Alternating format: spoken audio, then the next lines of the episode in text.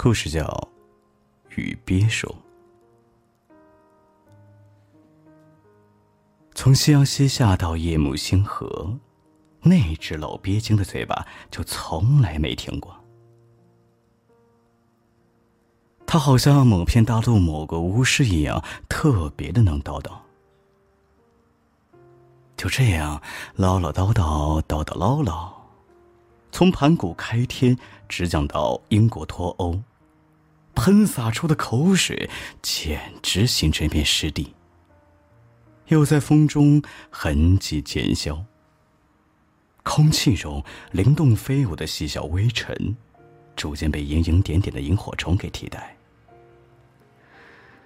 哎呀，不就是翘了一节课吗？至于让我在这地方听这长篇大论，荼毒灵魂，痕迹心灵吗？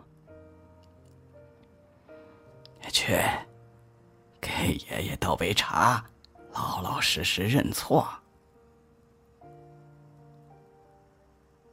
老鳖精努努嘴巴，稀疏的短胡茬子呀，像刚冒出芽的韭菜地，泛着微微的青色，像极了摩托蒜蓉头上的帽子。我只能够老老实实的照做，终于能够结束这个酷刑。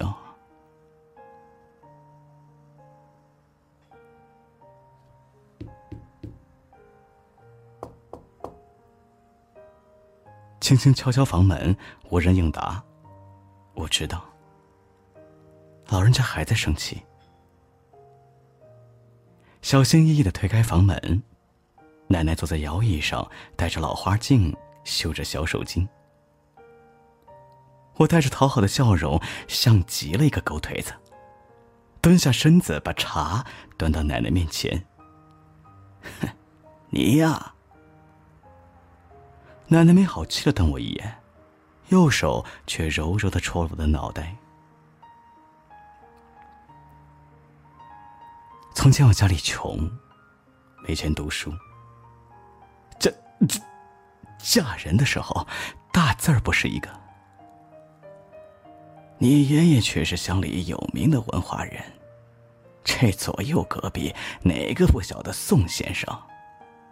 总是来央求你爷爷帮忙写上一两封家书，起上几个娃娃的名字，如赵铁蛋儿、张全战、呸，张全蛋、李铁根儿，如此如此。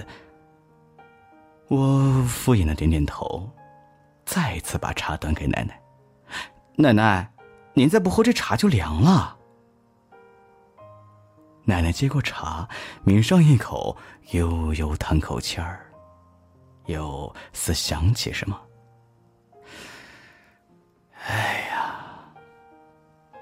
你可得好好读书啊！老苏家文化人的血脉可得传下去，将来我才有脸面对你爷爷。奶奶对于读书认字儿总是十分固执，可我不太听劝。这世上哪有什么是必须做的呀？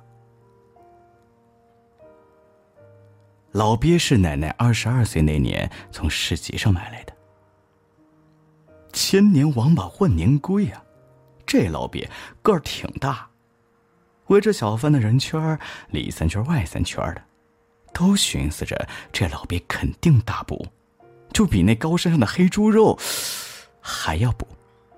嗯，不过嘛，就是价格太贵了，观望的人很多，下手的却极少。奶奶原本只是去集市上凑个热闹，乡里偏僻，偶尔有卖货郎的经过，带来一些稀奇少见的玩意儿，才有这么热闹的景象。可那老鳖见了奶奶之后，却止不住的一声接着一声的叫唤，眼里氤氲着湿润的雾气。奶奶心一动啊，花了半个月的波波奶茶钱，买下这只老鳖。事后，奶奶也曾想将老鳖放生，可这老东西无论带去哪条河，都死活咬着奶奶的腿不放。就这样，他在老家住了下来。这一住便是五十年。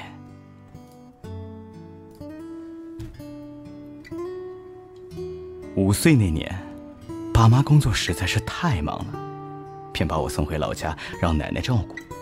那是我有印象以来第一次见到老鳖。奇怪的是，似乎只有我能看到这老鳖幻化成，呸，幻化成人形。老鳖经常在家高谈论阔。把什么君子有所为有所不为挂在嘴边。或许因为只有我一个人能够看到他，便时常逮住我谈心，差遣我去给奶奶做家务。但更多时候，他都会默默的陪在奶奶身边。奶奶做饭，他懒洋洋的趴在门口晒太阳；奶奶认字儿，他便躲到凳子底下偷偷的笑；奶奶发呆。他也陪着默不作声。老鳖常说啊，奶奶是他见过最善良的人，长得又好看，对他的恩泽绵长，一生难以报答。我让老鳖报恩，给我买糖葫芦，老鳖说他做不到。我让老鳖给我买新鞋子，老鳖说他做不到。老鳖说他啥也不会。可听说啊，那年爸爸病了，奶奶急得两个礼拜没去上工，家里穷的都揭不开锅了。是老鳖每天到小河里抓鱼，到田野里偷番薯，撑着奶奶度过那段难挨的日子。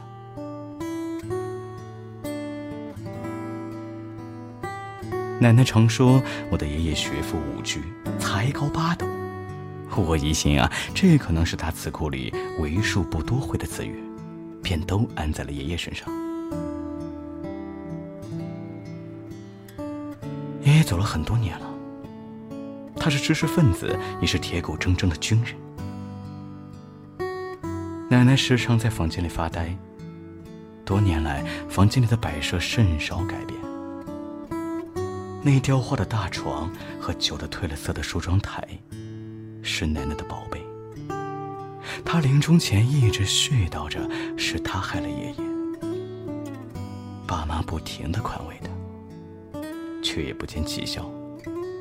直到老鳖不知道从何处叼出来一个小镜子，才微微笑着闭上眼。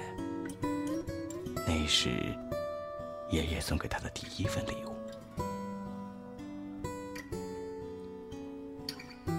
爸爸说。在爷爷参军离家的第五年，乡里路过一个算命先生，奶奶拿着几个鸡蛋央求他替爷爷算命。先生只说了一句：“劝和不分离，盼归不说别，人生忌讳，聚散有时。”那天下午，奶奶将自己关在房间里，啥也不干，抱着爸爸嚎啕大哭，吓坏了彼时尚年幼的爸爸。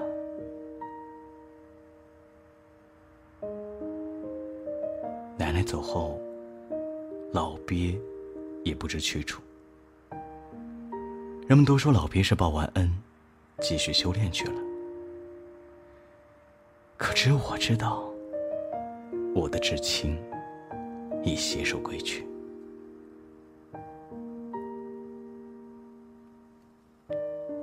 润之，你会回来对吗？你答应要一辈子陪我的，你不会留下我一个人对不对？你去个一两年就回来好不好？放心吧，我肯定会回来的。男人坚定的点点头，手扶着女人的肩膀。似是承诺，又似不忍。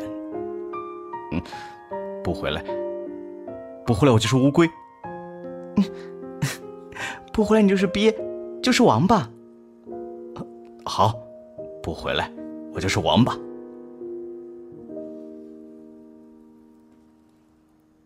微微的松香味弥漫在空气中。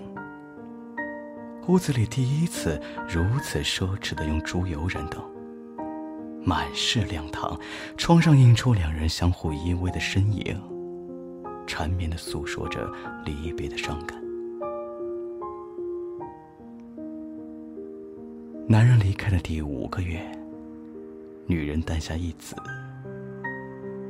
此去经年，男人没有回来，送归不成。竟于送别。